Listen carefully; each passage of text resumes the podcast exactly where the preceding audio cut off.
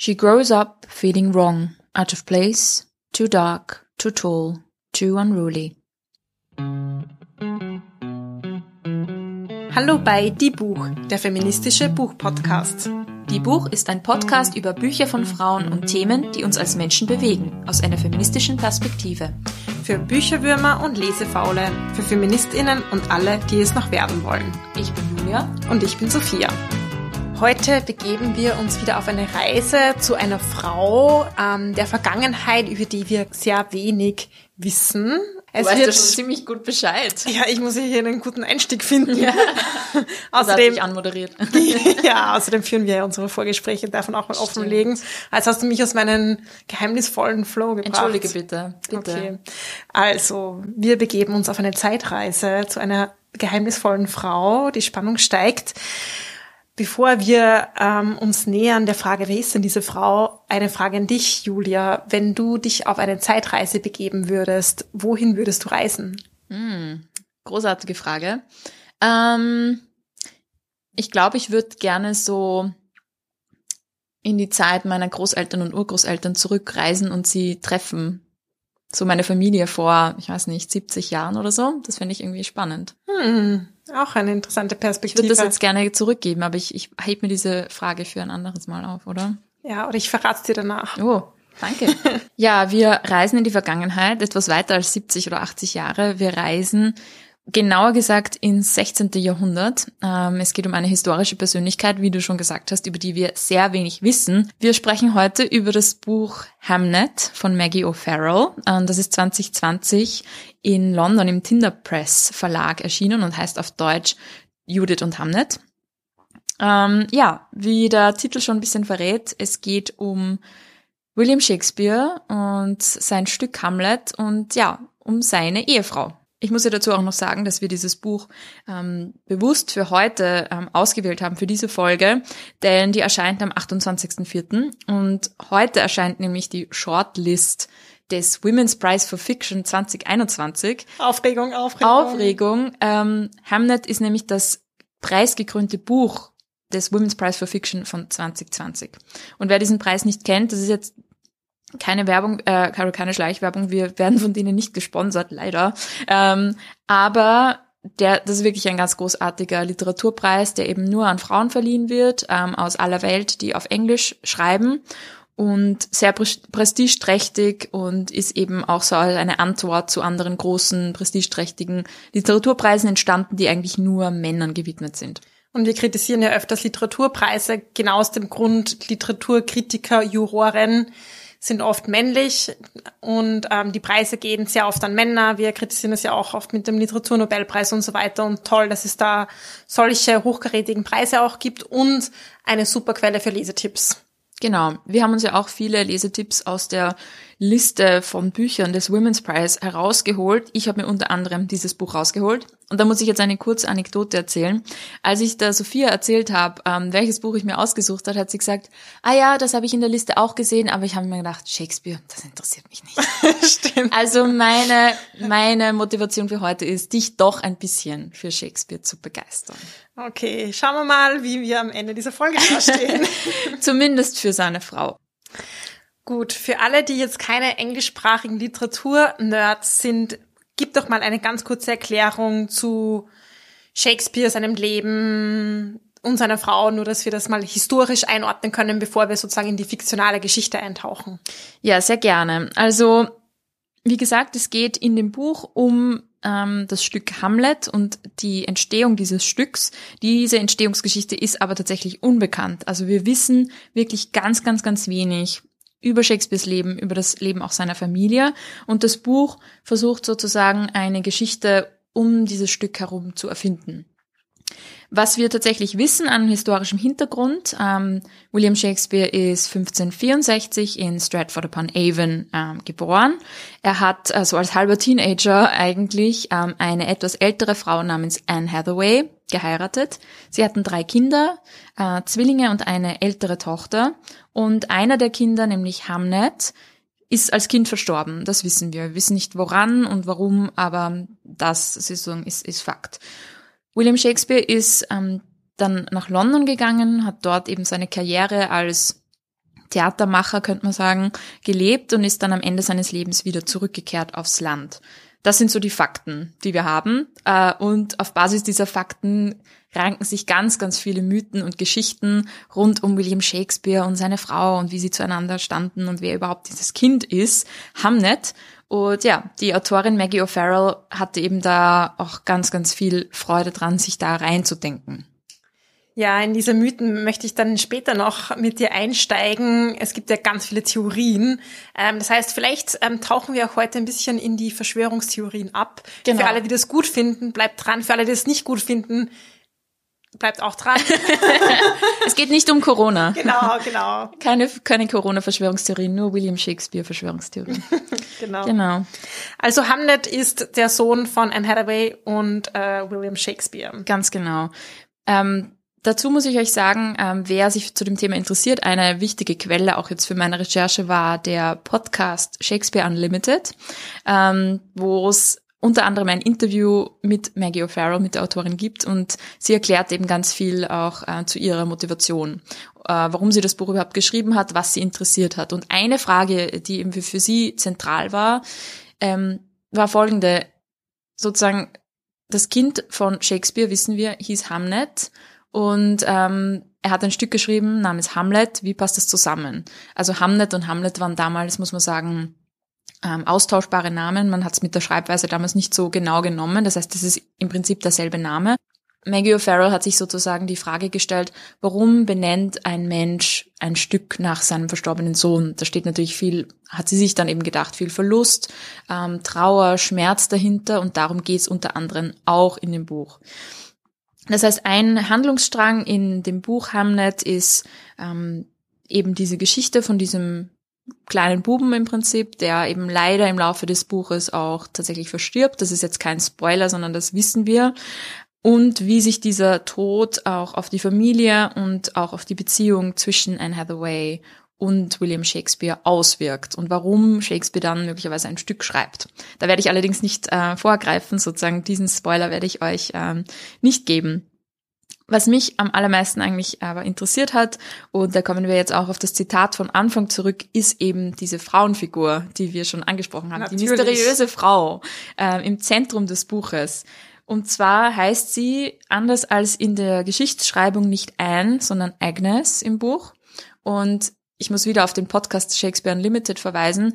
Maggie O'Farrell sagt in dem Interview, dass sie eben recherchiert hat und gelesen hat, dass im Testament ihres Vaters, also im Testament von Anne Hathaways Vater, der Name Agnes für Anne verwendet wurde. Sie stellt sozusagen so in den Raum, haben wir Anne Hathaway eigentlich auch immer den falschen Namen gegeben. Und sie gibt ihr sozusagen ihren ursprünglichen Namen zurück. Das ist die Idee. Also, es geht um Agnes. Alles klar, schon ein bisschen komplizierter Einstieg. Ja. Wir reden über eine Frau, deren Namen wir eigentlich gar nicht so genau kennen. Und es ist ja ganz oft so, dass man auch ähm, Frauen von berühmten Persönlichkeiten sehr oft ja nur damit anspricht, die Frau von XY. Und auch dieser Name so sehr verschwindet. Und auch dieser Akt, dass sie diese Person umbenennt und sie sich genauer noch mit ihren Namen beschäftigt hat, das finde ich schon ein toller Einstieg auch ähm, der Autorin in das Buch. Genau. Und das sieht man ja ganz oft bei solchen Büchern, die eben historische Figuren wieder, sag ich mal, revitalisieren wollen und ihnen auch so ein neues Eigenleben geben wollen, dass sie diese Namensgebung ganz bewusst machen. Und im Gegenzug ähm, wird der Name William Shakespeare in dem Buch nie einmal verwe verwendet. Ähm, aber auch weil die Autorin gesagt hat, sie konnte irgendwie nicht, äh, sie konnte den Namen irgendwie nicht verwenden, weil es so profan klingen würde. William Shakespeare kam die Treppe herunter und, äh, weiß nicht, bis in eine Frühstückssemmel. Das konnte sie sich einfach nicht vorstellen, das zu schreiben. Deswegen hat sie es immer sozusagen ähm, ist sie ohne seinen Namen ausgekommen. Mhm. Also ja, interessant, weil es dann doch so eine Mischung aus einerseits den Namen bewusst weglassen, weil wir Raum geben wollen, Agnes, Andererseits äh, doch eine Ehrfurcht äh, vor große Ehrfurcht. großen Künstler. Ja, große Ehrfurcht. Maggie O'Farrell ist ja auch eine britische Autorin, ähm, die natürlich mit einer gewissen Ehrfurcht auch herangeht. Klar, irgendwie, ja, der National Bard, der Künstler, der Ober, Oberchief, sag ich mal. Der Oberchief. Der Oberchief, ähm, klar. Da ist, da ist viel, äh, viel Ehrfurcht auch dabei. Wer ist denn nun Agnes? Erzähl mir ein bisschen über sie. Also Agnes ist, finde ich, eine total faszinierende Figur, die für mich auch so aus dem Buch heraus gestrahlt hat. Also sie ähm, ist eine Frau, die auch selbst so fast mythische Ursprünge hat. Also ihre Mutter wird in dem Buch so beschrieben als eine Frau, die aus dem Wald kam. Man weiß nicht so recht, ist sie eine Frau, ist sie irgendwie so ein bisschen übernatürliches Wesen. Also das Buch spielt auch so ein bisschen damit, mit diesen auch Mythen, die sich die Menschen selbst über diese Frau erzählen. Ist ja auch ein bisschen so dieses Unbekannte, das da mitschwingt. Und Agnes hat diese übernatürlichen Aspekte so ein bisschen geerbt. Also sie ist sehr eigenwillig, sehr unkonventionell, wie wir das auch schon im Zitat gehört haben und fühlt sich eigentlich in diesem Dorfkontext sehr fehl am Platz, eben wie das auch im Zitat steht. Sie ist selbst oder sie wächst heran zu einer, man kann sagen, Heilerin, einer Frau, die sich sehr mit Pflanzen, mit Heilung, mit Tieren, mit der Natur generell auskennt und sie hat auch eine Gabe, sie kann nämlich in die Zukunft sehen, also beziehungsweise hat eine starke Intuition und ähm, kann auch so in die Seele der Menschen schauen. Also das wird jetzt nicht irgendwie fantastisch erzählt, es ist kein ähm, es ist jetzt kein Fantasy-Buch, überhaupt nicht. Es wird sehr runtergebrochen, aber trotzdem lässt die Autorin so uns Raum für das Unbeantwortete und das für das Mystische, was ich natürlich cool finde. Fällt mir natürlich, fällt mir natürlich durchaus gut. Ähm, und da kommen wir jetzt zu einem Aspekt, den ich auch cool fand an der Motivation der Autorin oder an ihrer Intention. Es wird nämlich so in der Geschichtsschreibung ganz oft gefragt, warum hat Shakespeare diese ältere Frau überhaupt genommen? Was hat ihn an ihr überhaupt interessiert? Und Maggie O'Farrell dreht die Frage um und sagt, was hat denn diese reife, erwachsene Frau an diesem Schulbuben interessant gefunden? Und sie beantwortet die Frage für sich irgendwie so, dass sie sagt, Agnes hat in ihm eben etwas gesehen, das die anderen noch nicht gesehen haben zu dem Zeitpunkt, hat eben so eine Größe an ihm wahrgenommen, die sie auch nicht ganz verstanden hat, aber die hat sie irgendwie angesprochen und deswegen hat sie sich auch zu ihm hingezogen gefühlt. Das heißt, wir erleben so ein bisschen so die Liebesgeschichte zwischen den beiden, wie sie sich kennenlernen und dann ähm, wird Agnes relativ bald schwanger und sie müssen heiraten. Das ist sozusagen auch Teil der, der historischen sozusagen Geschichte, das wissen wir.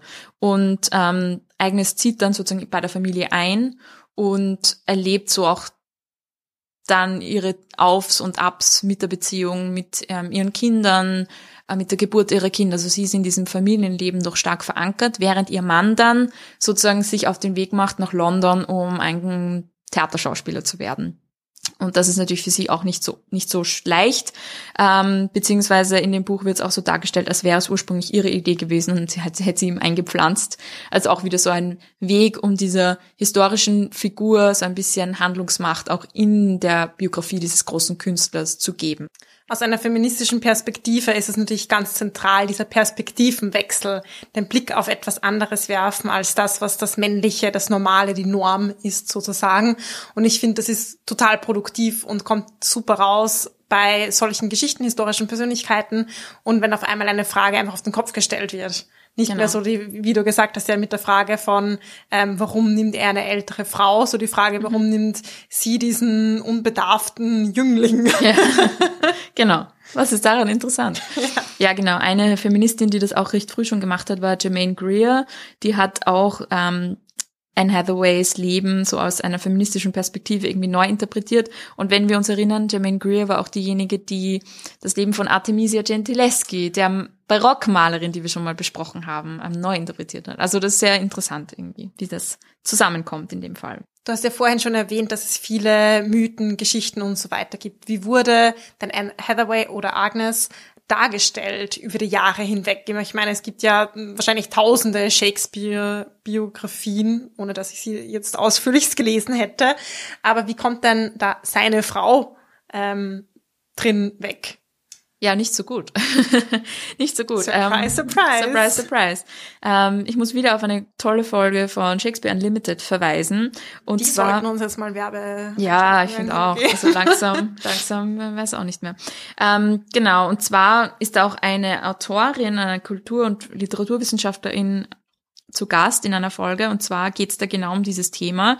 Catherine Scheel hat ein Buch geschrieben namens Imagining Shakespeare's Wife, The Afterlife of Anne Hathaway und da geht es sozusagen darum, dass ähm, Anne Hathaway, über die wir ja so wenig wissen, noch weniger als über ihren Ehemann, über den wir auch schon verdammt wenig wissen, so unfassbar vielfältig interpretiert wurde. Also ihr Leben hat in den Köpfen von ähm, GeschichtsschreiberInnen meistens Schreibern ähm, ganz bunte Formen angenommen und so auch vor allem ihre Beziehung zu ihrem Mann. Und Catherine Shear schreibt in ihrem Buch, dass im Prinzip Anne Hathaway als Figur oder als Persönlichkeit so eine Projektionsfläche war, lange Zeit, über Jahrhunderte hinweg, für alle Ängste, Problematiken und irgendwie Obsessionen, die dieses Zeitalter hatte. Das ist so ihre These in dem Buch. Sie sagt zum Beispiel, dass ähm, zu einem Zeitpunkt, wo der Künstler so als das freie Genie gesehen wurde, ja, der sich so von allen Zwängen lossagen muss, um seine Kunst so nach außen zu kehren, dass sie dann eher interpretiert wurde als jemanden, äh, als jemand, der ihn zurückgehalten hat, ein bisschen so die die nervige Ehefrau daheim mit den Kindern, die, die irgendwie so der Klotz am Bein war und irgendwie Geld von ihm wollte, also so sehr negativ eigentlich behaftet. Im 19. Jahrhundert in vielen Biografien über Shakespeare wo ähm, so diese Moralvorstellungen irgendwie sehr wichtig waren und so das Familienbild und der Mann als der Patriarch und das Familienoberhaupt, da war seine Frau dann eher so die ja liebende Mutter die und und Hausfrau, die ihm das Heim bereitet hat, damit er gut arbeiten konnte. Also da war wieder ganz gegenseit, äh, gegensätzlich sozusagen. Und auch heute erleben wir das natürlich so mit Feminismus, der mehr in den Mainstream pusht, äh, Gott sei Dank, ähm, dass wir eben wie auch in dem Buch Anne Hathaway eher als eigenständige und selbstständige und handlungsmächtige Figur uns vorstellen und uns überlegen, ebenso wie Jermaine Greer, die dann sagt, sie war eigentlich eine Businessfrau, die zu Hause das Business geworfen hat, während ihr Mann weg war. Also wir sehen schon, wir wissen extrem wenig über diese Frau, aber sie fasziniert irgendwie einerseits und sie polarisiert und sie ist einfach sozusagen eine Projektionsfläche, um all unsere Ideen über Beziehung, Ehe, Kunst, Familie da sozusagen drauf zu projizieren. Und wir müssen uns immer wieder dran erinnern, eigentlich haben wir keine Ahnung. Ich wollte gerade sagen, gerade wenn die Faktenlage so dünn ist, bleibt sehr viel Interpretationsspielraum. Ja, also Biografien sagen mehr über die Gesellschaft, in der sie entstehen, aus, als über die Person, um die es eigentlich geht. In Ja, dem Fall ja. Anne Hathaway oder Stimmt das auf alle Agnes. Fälle. Ja, genau. Und auch spannend irgendwie finde ich, wie sie wieder mal in diese zwei ähm, gegensätzlichen Bilder reingedrängt wird, so entweder die Heilige oder die Hure. Sie kann nur eines von beiden sein. Sie kann kein komplexer Mensch sein irgendwie, der dazwischen steht, wie wir alle, sondern sie muss das eine oder das andere sein. Und das finde ich auch nach wie vor oder so in der Popkulturszene ist ja auch oft so Frauen von, von Künstlern oder Stars, die sind ja auch oft so ganz in den Himmel gelobt und oh, sie hat diesen tollen Typen bekommen, sie ist so, ja, eben eine Heilige und wird total bewundert oder komplett verstoßen und der, der Grad ist ein schmaler. Ja, ganz genau. Und da gibt's auch viele Frauen, ähm, die so in der Öffentlichkeit stehen, denen das auch passiert. Ich habe dazu auch ein großartiges Video gefunden von ähm, Arte äh, von der Sendung Flickflack. Das kann man auf YouTube auch nachschauen. Und zwar zum sogenannten Yoko Ono-Effekt. Und ich fand das so spannend, weil ich mir dachte, aha, William Shakespeares Frau ist wohl äh, die Yoko Ono des, 18, äh, des 16. Jahrhunderts, weil ähm, in dem Video geht es darum, dass ähm, wir kennen ja alle die Geschichte von Yoko Ono und John Lennon. Ähm, sie waren eben zusammen und Yoko Ono wird ganz oft ähm, dafür verantwortlich gemacht, dass die Beatles sich getrennt haben. Und da gab es zu dem Zeitpunkt, äh, als das passiert ist, extreme Hasskampagnen in Boulevardmagazinen, wo Yoko Ono wirklich aufs Übelste beschimpft wurde, als, ich zitiere jetzt, Betrügerin, Ehebrecherin, dann auch sehr rassistische ähm, Beschuldigungen oder ähm, Zuschreibungen wie, sie war eine japanische Hexe und eine Vampirfrau, also äh, ja, schlimmer geht's eigentlich kaum mehr. Und sie wird immer so als die Verführerin dargestellt, die ihn sozusagen vom rechten Weg abgeführt hat und seine Kunst vor allem zerstört hat. Und ich musste da so ähm, stark auch an eben Anne Hathaway denken, weil sie ja auch genau in diese Rolle irgendwie gedrängt wird, als die, die ähm, William Shakespeares Kunst eigentlich im Weg gestanden hat und dass wir eigentlich all unseren Hass auf sie projizieren müssen oder können, weil sie sozusagen diesem großen Künstler im Weg gestanden ist. Und das ist aber und das erklärt auch dieses Video eben im Prinzip reiner Frauenhass, ähm, der einerseits Frauen wieder in diese Ecke drängt von ähm, so die böse, manipulative Hexe, Verführerin, die den Mann beeinflusst und äh, ihn verhext eben. So auch so, er ist ja nicht ganz bei sich so, das ist, wird, schwingt irgendwie so mit. Ähm, und, und andererseits, dass sie dadurch auch überhaupt nicht anerkennen, dass vielleicht John Lennon diese Entscheidung selbst getroffen hat. Ja, ich habe mal ein Interview gesehen mit Paul McCartney, wo sie ihn gefragt haben, ja, wer ist denn jetzt schuld, dass die Beatles sich getrennt haben? Und er sagt, naja, John, er hat entschieden. also ja, es ist so äh, ziemlich ziemlich schlimm, dass da eigentlich diese eine Frau da ihren Kopf hinhalten musste. Und ja, sie hatte auf alle Fälle viele Gemeinsamkeiten auch mit Anne Hathaway und, wie ich finde, noch mit einer anderen Frau, die wir jetzt momentan viel besprechen, nämlich mit Meghan Markle, oder? Mhm. Die ist ja auch, Auch von so. Prin Prinz Harry. Genau. Naja, ist ja kein Prinz mehr offiziell. Von Harry. ja, Genau. Ganz genau. Royal Wissen. Sie hat ihn, sie hat ihn vom rechten Weg abgebracht, Ja. unter Anführungszeichen, und aus dem Paradies gelockt, wie Eva. Ja, absolut. Und ich finde auch hier zeigt sich wieder so die totale Projektionsfläche von gesellschaftlichen Debatten, die sich dann in einzelnen Personen natürlich irgendwie akkumulieren. Und ähm, ja, irgendwie Misogonie, klar, und dann auch noch den ganzen Identitätsverhandlungen, Rassismus, kommen ja auch wieder alles zusammen. Und ja, es ist irgendwie sehr traurig, dass dann einzelne Personen so sehr drunter leiden, dass man sich so an ihnen abarbeitet, um irgendwie eine gesellschaftliche Schmutzkübelkampagne irgendwie dagegen zu führen zu können. Ja, finde ich sowieso immer wichtig, dass man irgendwie solidarisch ist und Menschen nicht irgendwie verteufelt und ähm, ja, vor allem wenn man sie nicht kennt und Ja, nichts nicht damit zu so tun hat. Frauen gegen andere Frauen. Ich meine, natürlich Ja. kann man sich kritisieren, aber diese ja, dieses äh, Vorführen Mhm. und total, also überzogene Reaktionen auf andere Frauen. Ich finde, oh, wir bräuchten einfach ja mehr Zusammenhalt gegen ähm, Genau. oder für unsere gemeinsamen Kämpfe. Ja, finde ich auch, absolut. Ja, also da äh, kann Anne, beziehungsweise Anne Agnes Hathaway auch wirklich ein Liedchen davon singen. Äh, sie hat Gott sei Dank nicht miterlebt, wie, wie sie dann durch den Dreck gezogen wurde über die Jahrhunderte. Und ja, ich hoffe, dass eben sie auch ein bisschen wieder zu ihrem Recht kommt. Ähm, ich muss auch sagen, dass das Buch selbst da ein wirklich großartige Arbeit leistet. Ich fand es wirklich schön zu lesen. Ähm, sie schreibt, also Maggie O'Farrell schreibt eine wahnsinnig poetische, schöne Prosa. Also ähm, ja, ich finde, es hatte so was sehr äh, Greifbares und teilweise sogar Körperliches, auch wie die Natur beschrieben wird. Also da sind ganz viele Beschreibungen von eben sehr eindrücklichen Momenten von Agnes auch in der Natur und ähm, auch die Figuren, wie gesagt, ähm, arbeitet sie total schön raus, ohne dabei irgendwie pathetisch zu sein oder dann irgendwie so, äh, ja, wie gesagt, ähm, abzugleiten in irgendwie so eine Fanfiction. Also damit hat's wirklich gar nichts zu tun. Okay, ja, das war ja auch meine Frage an dich gewesen. Ist das Buch jetzt hauptsächlich für Personen, die sich sehr für englische ältere Literatur interessieren und Shakespeare schon gut kennen oder oder zumindest sein Werk, weil ihn wissen wir nicht so viel drüber haben heute gelernt. Genau. Ähm, oder ja, für wem würdest du es empfehlen?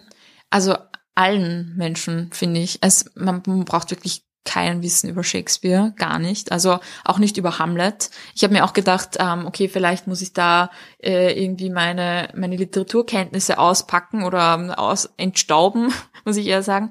Aber gar nicht. Also man kann es wirklich als reines Buch, so wie es da ist, le lesen und ähm, braucht dazu, finde ich, keine anderen Referenzen. Man muss auch nichts über, über Shakespeare oder Hamlet oder was auch immer wissen. Es ist natürlich immer gut, wenn man so ein bisschen, ja, den Background kennt und was wir drüber wissen und so, aber überhaupt nicht. Also kann ich wirklich nur empfehlen. Ähm, ja, man muss halt trotzdem so ein bisschen in dieser, dieser Welt gerne zu Hause sein. So diese, ja, historische Roman und ähm, ja, ist vielleicht auch nicht für alle was, aber ich fand es Aber auch das schön. Schöne am Lesen finde ich, ähm, eintauchen zu können in Genau. eine andere Welt. Mhm. Und sie macht das auch sprachlich eigentlich sehr geschickt, die Autorin, weil sie verwendet jetzt keine irgendwie künstlich gealterte Sprache. Also sie hat auch in dem Interview gesagt, sie hatte irgendwie bisschen so Bammel davor, dann irgendwie so ähm, antiquarisch irgendwie zu klingen, so als würde sie jetzt ein altes Buch schreiben, sondern sie hat ganz bewusst ähm, in zeitgenössischer Sprache verwendet, aber hat schon darauf geachtet, dass alle Wörter, die sie verwendet, ähm, auch in dieser Zeit schon erstens gab und zweitens auch dasselbe bedeutet haben. Also sie hat sich dann wirklich hingesetzt und hat fast jedes Wort in ihrem Buch nochmal nachgeschlagen und die Etymologie, also die Wortgeschichte sozusagen nachgeschaut und hat geschaut, okay, im 16. Jahrhundert hat dieses Wort schon das geheißen, wenn nicht, raus damit, Wow. weil das hätten sie niemals gesagt. Es ist sozusagen die Idee, sie hätten all das sagen können und hätten auch das damit gemeint, aber es ist jetzt keine alte Sprache, sondern es ist für uns auch eine sehr moderne und sehr zugängliche Sprache. Also ja, sie ist auch ein bisschen ein Etymologie-Nerd, hat sie gesagt. Ja, aber ich finde es einen ziemlich coolen Zugang, weil das, was sie inhaltlicher machen will, quasi kein Sachbuch zu schreiben, sondern eine Fiktion, ganz bewusst zu sagen, ist eine Fiktion. Genau. Aber ich möchte trotzdem eine andere Perspektive auf eine gewisse Zeit, also schon irgendwie andocken dort, wo es damals war. Das macht sie auch sprachlich. Sie dockt an dort, wo es damals war, aber sagt jetzt nicht, ähm, ich bin jetzt verkrampft und will jetzt unbedingt genau diese Sprache verwenden, weil das kann man sowieso nicht nachverfolgen oder nachvollziehen oder das wäre jetzt irgendwie auch irgendwie aus der Zeit gefallen. Sie schreibt ja jetzt für uns als Leserinnen im, ähm, in der jetzigen, in der, im Heute. Genau, genau, ja, absolut.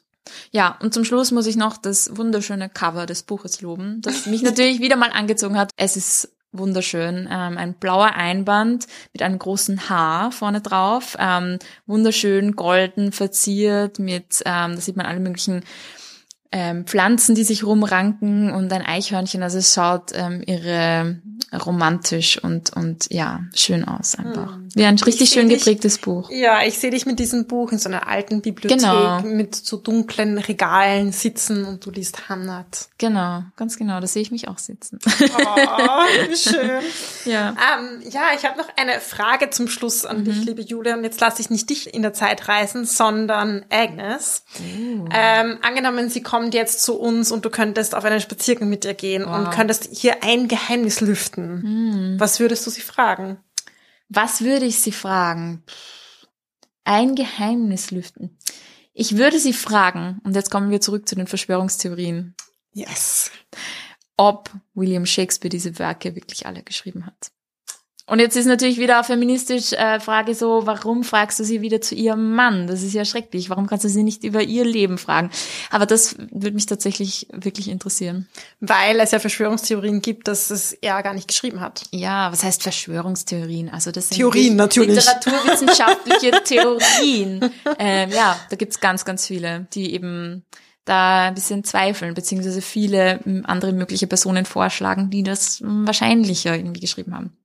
Spannend. Weil es ist sehr spannend. Ich bin da keine Expertin, aber ich, ich liebe ja solche, ähm, solche Stories. Ja. Also Agnes vielleicht- würde es wissen. Agnes würde es wissen, die würde mir sagen, na, sicher nicht. Also würde sagen, das kann da wurscht sein. Nein, ich glaube, ich glaube, sie würde sich in der heutigen Situation vielleicht auch ein bisschen komisch vorkommen, weil wir wieder in einer Pandemie stecken und weil in dem Buch es auch ganz viel um die ähm, Pest geht. Das habe ich jetzt ausgespart. Das war so der eine Teil des Buches, den ich ziemlich mühsam fand. Da muss ich auch sagen. Ähm, ja, es geht auch, es gibt sogar ein epidemiologisches Kapitel, wo es darum geht, wie dieser eine, weil der Sohn Hamlet, äh, Hamlet stirbt an der Pest. So, jetzt habe ich es gespoilert. Und es gibt ein Kapitel, in dem äh, sozusagen nacherzählt wird, wie dieser eine pestverseuchte Floh in dieses kleine Dörfchen nach ähm, Stratford kommt. Und das war schon ein bisschen hart. Also das, das muss ich sagen, jetzt in der Pandemie ähm, über solche Infektionsketten zu sprechen, fand ich nicht so cool. Gott, ja. Aber Maggie O'Farrell hat es tatsächlich ähm, vor Corona geschrieben, das Buch. Also das war, da hat sie echt ein bisschen vorgegriffen. Und wahrscheinlich würde äh, die, die historische Agnes ähm, ja ziemlich verwundert sein und vielleicht auch ein bisschen ja enttäuscht über diese globale Pandemie, in der wir uns befinden. Ich würde sagen, nicht schon wieder. Nicht schon wieder. Okay, danke an Agnes und für diesen würdigen Warum Abschluss, spricht. Agnes in unserer Version immer ähm, in tiefsten Mühlviertler Dialekt? Ja, wir holen sie ins Heute. wir holen sie ins Heute. Ja, ja. Wir Ja. ist ja, sie spricht ja zu uns und Sie spricht zu uns. Und sie war ja ein bisschen mystisch und kann, kann sich die Sprachen aneignen. und sie war einfach Sie- Bayerin. Sie war Bayerin. Sie war Bayerin. Fix. Fix. Wir haben eine neue Verschwörungstheorie in die Welt gesetzt. Großartig. Wunderschön. Danke, liebe Julia, für diesen Funken an Begeisterung, den du in mir geweckt hast. Ja, wie, wie stehst du jetzt zu, zu Shakespeare? Ähm, Habe ich gewonnen? Habe ich es geschafft, dich zumindest für das Buch zu begeistern? und für Agnes. Und für Agnes. Ja. Shakespeare bleibt ausgespart aus der Begeisterung. Äh, pff, mhm. Ich habe ja noch... du, du be- bringst mich in Bedrängnis. Ich wollte diese Folge schon beenden. Ich weiß, muss ich weiß, ich weiß. Okay, wir schauen uns noch Shakespeare in Love an. Stimmt, das hatten wir uns vorgenommen. Dann wird die Shakespeare-Begeisterung sicher zu dir überspringen. Okay, it's a process. Genau. Danke dir. Danke dir. Das war Die Buch, der feministische Buchpodcast. Ihr könnt unsere neuen Folgen jede zweite Woche auf unserer Website www.diebuch.at finden oder in eurer Podcast-App. Außerdem sind wir neuerdings auch auf FIO, For Your Ears Only, zu finden. Könnt ihr mal reinschauen. Folgt uns außerdem gerne auf Instagram, Facebook und Twitter. Wir freuen uns immer über euer Feedback sowie angeregte Diskussionen. Schreibt uns dafür einfach eine E-Mail an plaudern.diebuch.at oder kontaktiert uns via Social Media. Außerdem kennt auch ihr bestimmt tolle Autorinnen, die es gilt bekannter zu machen. Wenn ihr ein Buch einer Frau lest, postet gerne ein Foto auf Social Media und markiert uns in euren Stories. Ein großer Dank gilt zum Schluss noch der Zirkusband, die uns ihre tolle Musik zur Verfügung stellt.